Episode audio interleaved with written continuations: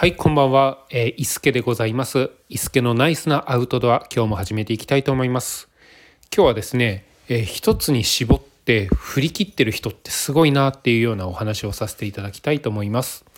えー、と私のですねキャンプ歴1年ぐらいなんですけれどもその中で、えーファミリーキャンプから始まっていろいろですねそういうファミリーで使えるようなキャンプギアなどをですね充実させていくと同時にそういったキャンプギアって重いなーってもうちょっと軽くしたいなっていうような思いが芽生えて軽量化を進めました。またあの家族がちょっと忙しくて、えーだったらもう一人で行ってしまえって言って一人であのキャンプに行く行くことも、えーあったんですけれどもそういう中で、えーファミリー用のキャンプギアってちょっとこう大きいし、えーもうちょもうちょっとコンパクトなものがいいなっていうところから軽量化を始めていったようなところもあります。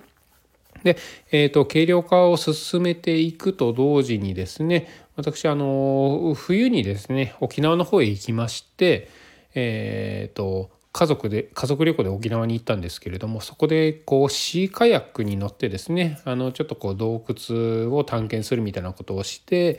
た時からですねちょっとこうカヤックとかボートすごいいいなっていうようなことも思いましてで、えー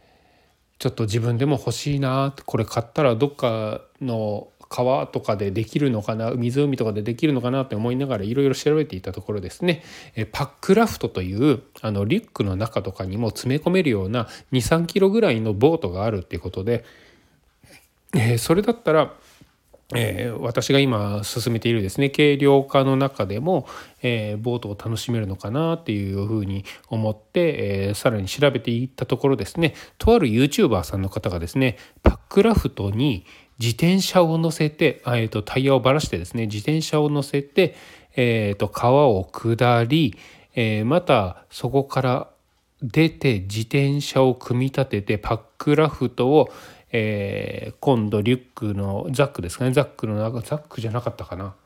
バイクにつけてたかもしれないんですけれどもあの畳んで今度は自転車で、え行動するっていうのを見て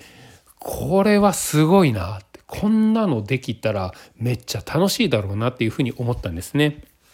ねえーそんなところから、えーパックラフトももちろんあの興味があるんですけれども自転車もいいなということで、えーボートに乗るような自転車何がいいかなって調べていく中で、えーっとマウンテンバイクを買うことになるんですけれどもねで、えマウンテンバイクがあったら山もこう攻めれるしっていうところで、えーそういそんな楽しみもですねあのこれから楽しみだなっていうふうに思っているんです。でえっ、とまあで今日ですねたまたまあのテレビを見ていたら「ひろしのぼっちキャンプ」っていう番組がやっていてひろしさんがですね、えー一人で、えーキャンプ場でキャンプをするというようなあの番組なんですけれどもその一人で行っているキャンプの中で火起こしをして、えーじっくり料理をして、えーくつろぐっていうのを見ているとああこういうのもすごいいいな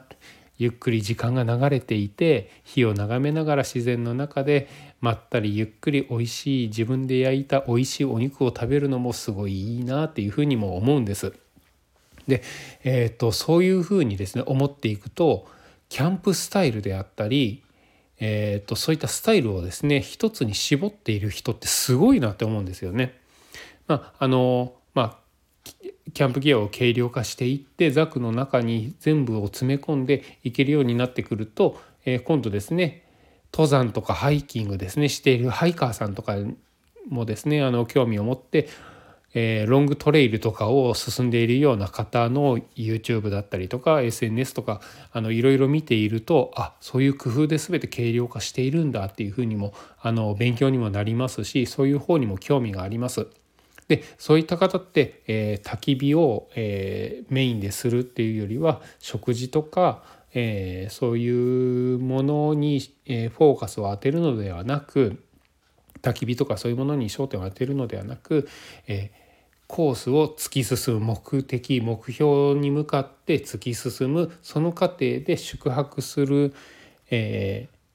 必要があればえーテント泊をする。そのための、えー宿泊施設としてのテントっていうような位置づけで、えーいるものですからなかなかこう食事にしてもえっ、とアルファ米ですね。アルファ米とかそういったもので済ませてしまったり手早くする方が多いんですけれどもそういった方はそういった方ですごいですし逆にこう平瀬さんみたいに、えー、ドカッとあのキャンプ場に、えー、定着してそこで焚き火をしながら火を見ながら料理を作って、えー、その時間を楽しむっていうのもすごいいいですしパックラフトと自転車などで、えー、アクティブに、えー、自然の中を駆け巡るそのそれを体験するっていうのもすごいいいと思いますしえ、それぞれにですねすごい魅力があるなって私は思うんです。でそうなっていくとあの私何に絞れるかなっていうのを考えていっていく中でなかなかこうハイロングトレイルとかこう UL ハイカーと言われるですねそっちに行くのも楽しそうだしえっ、ー、とキャンパーっぽいことも楽しそうだしブッシュクラフターっていうのも楽しそうだし、えー、パックラフトプラスバ,、えーと、バックパイキング、えー、バックパイキングじゃない、えー、バイクパッキングですねバイクパッキングして、えーとパックラフトとこう、まあ、そういった乗り物系で楽しむっていうのもすごい楽しそうだしっていうのを考えると一つに絞ってそこ突き進んでる人ってすごいなって思うんですよね。そういう人たちってあの UL だったら UL に、えー、完全に振り切っているんですけれども焚き火したいなとか思わないんでしょうかね。逆にこう焚き火とかそういうのをメインでやってる人って、えーともうちょっと動きたいなとか思わないんでしょうかね。なんか私もどっちも楽しいなどっちも楽しみたいなどっちも魅力もあるなっていうふうにも思いますし、えーと、自然の中でですね楽しむ乗り物とか、えー、アウトドアスポーツみたいなところに入るんでしょうかねそういったのも楽しそうだなって思いますしなんかこう自分のあの特性みたいなところをちゃんと捉えて私はこれだあの俺はこれだっていう風に進んでる人ってすごいかっこいいなと思うんですが今の私にはなかなかその一つっていうのは選べないなっていう風にも思うんですよね。うんでまあいろいろ楽しめばいいんでしょうけど例えばこう UL ギアで、えーと、焚き火をもう一切せずに、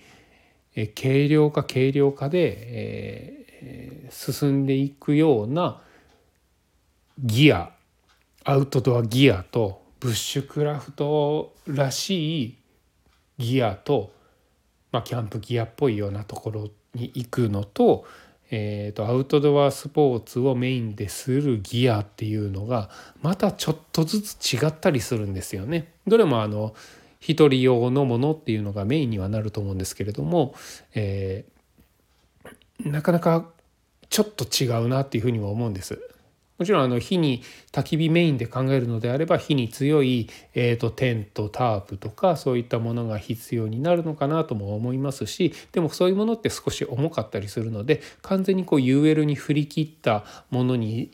えー、していくと今度火には弱かったりするのでなかなかそれ両方持つっていうことも難しいまあ私もですねあの小遣いの中であのやっているのでちょっとこう難しいなっていうふうにも思いますしでも